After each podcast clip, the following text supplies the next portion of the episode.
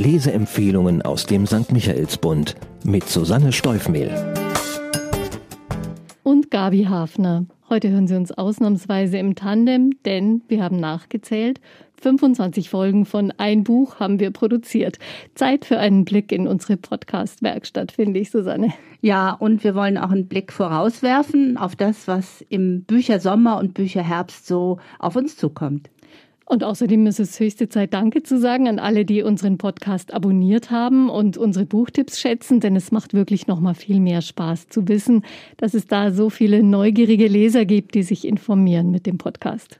Ja, auch mir macht unser Podcast wahnsinnig viel Freude. Ich muss aber auch sagen, dass die Qual der Auswahl mir ab und zu ein wenig Kopfschmerzen bereitet.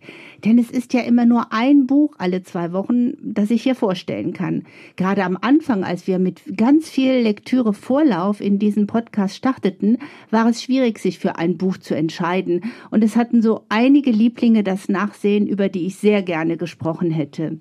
Zum Beispiel Das Gewicht der Worte von Pascal Mercier oder Die Optimisten von Rebecca Mackay, um nur zwei Namen zu nennen. Jetzt im laufenden Betrieb ist es dagegen oft so, dass man sich voller Vorfreude auf einen Titel stürzt, der sich dann beim Lesen doch nicht als so unbedingt geeignet für diese Plattform herausstellt.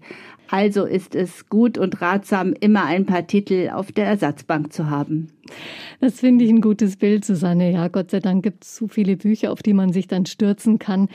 Ich entscheide mich gerade häufiger für jüngere Autoren und im Zweifelsfall dann für die ungewöhnlichere Geschichte, merke ich. Also Raffaela Edelbauer mit ihrem Österreich-Roman statt Hubert Achleitner, alias Hubert von Geusern, mit seinem lebensprallen Beziehungsroman, der sich aber auch sehr süffig liest, ein sehr gelungenes spätes Debüt des Musikers und in Österreich schon ein Bestseller. Ja, und dann ploppen plötzlich Themen auf, die den Blick auf die Literatur verändern. Nach dem Tod von George Floyd in Minneapolis war und ist das natürlich der Rassismus in den USA, aber auch bei uns. Da denkt man an Romane, die man gelesen hat und welche Autoren die Finger in die Wunden legen. Und man möchte, dass möglichst viele Menschen sich mit Hilfe der Literatur weiterbilden und sich ein klareres Bild verschaffen. Das ist ja eben die große Stärke von Büchern, von großen Romanen, dass sie uns Welten und Zusammenhänge zeigen können, die wir so intensiv sonst nicht kennenlernen könnten. Ich würde jetzt am liebsten einige Bücher von Toni Morrison wiederlesen. Die erste Afroamerikanerin, die den Literaturnobelpreis bekommen hat, über Schwarzsein in ganz unterschiedlichen Lebenswelten geschrieben hat und immer mit einem starken Blick auf die Frauen. Das gefällt mir bei ihr besonders. Aber es sind ja nicht nur diese großen bekannten Namen, die hier weiterhelfen können. Ich habe zum Beispiel in diesem Jahr die Krimi-Autorin Attica Locke entdeckt, die einen farbigen Texas Ranger als Ermittler einsetzt und somit auch sensibilisieren kann. Die Jugendbuchautorin Angie Thomas hat mit The Hate You Give viele junge Leserinnen und Leser erreicht, die das Buch über rassistische Polizeigewalt zu einem Weltbestseller gemacht haben.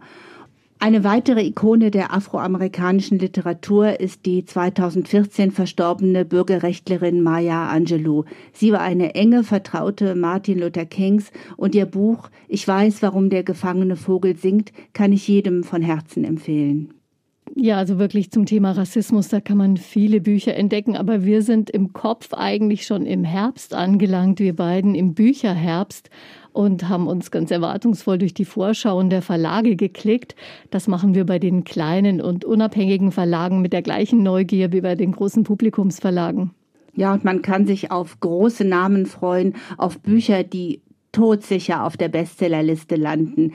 Zum Beispiel auf einen neuen Ken Follett, einen neuen Volker Kutscher oder eine neue Elena Ferrante. Gabi, darauf freust du dich ja wahrscheinlich besonders. Ja, ich habe es gar nicht glauben können, dass da tatsächlich ein neuer Roman erscheint. Das wird ja auch das Rätselraten um die Identität der Autorin oder Autoren äh, sicher nochmal aufflammen lassen. Vielleicht kommt man ja mal dahinter. Wir werden über viele, viele neue Titel in den Feuilletons lesen. Ich selber stelle mir aber gerne die Herausforderung, selbst Neues zu entdecken, um unseren Hörern und Hörerinnen auch weniger bekannte Namen präsentieren zu können.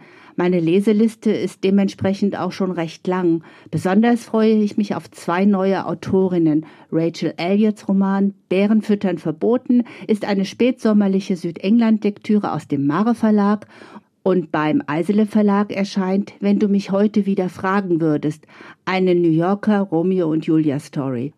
Ich habe auch schon einen hohen Stapel, auf den ich mich freue. Das wäre ein schrecklicher Gedanke, bald in den Sommerurlaub zu gehen und womöglich nicht genug neue Bücher zu haben, vor allem in diesem Jahr.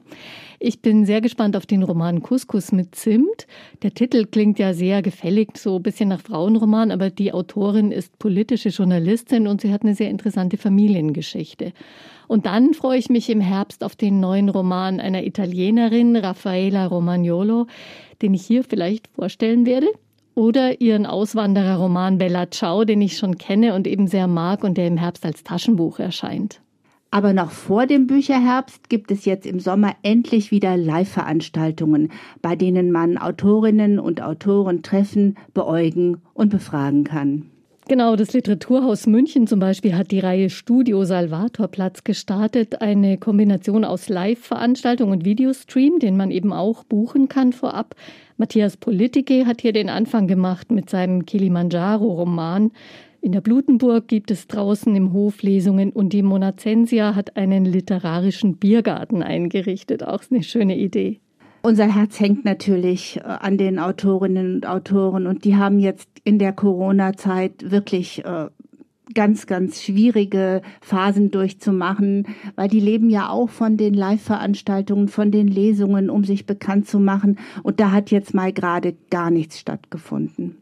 Das war sicher eine Durststrecke und wir hoffen, dass trotzdem die neuen Bücher und die Ideen für Bücher da nicht drunter leiden. Wir finden bestimmt für jede Woche ein neues, tolles Buch, das wir dann vorstellen in unserem Podcast Ein Buch. Wir, wir freuen, freuen, uns, uns auf, auf Sie. Sie. Bis bald. Bis nächste Woche.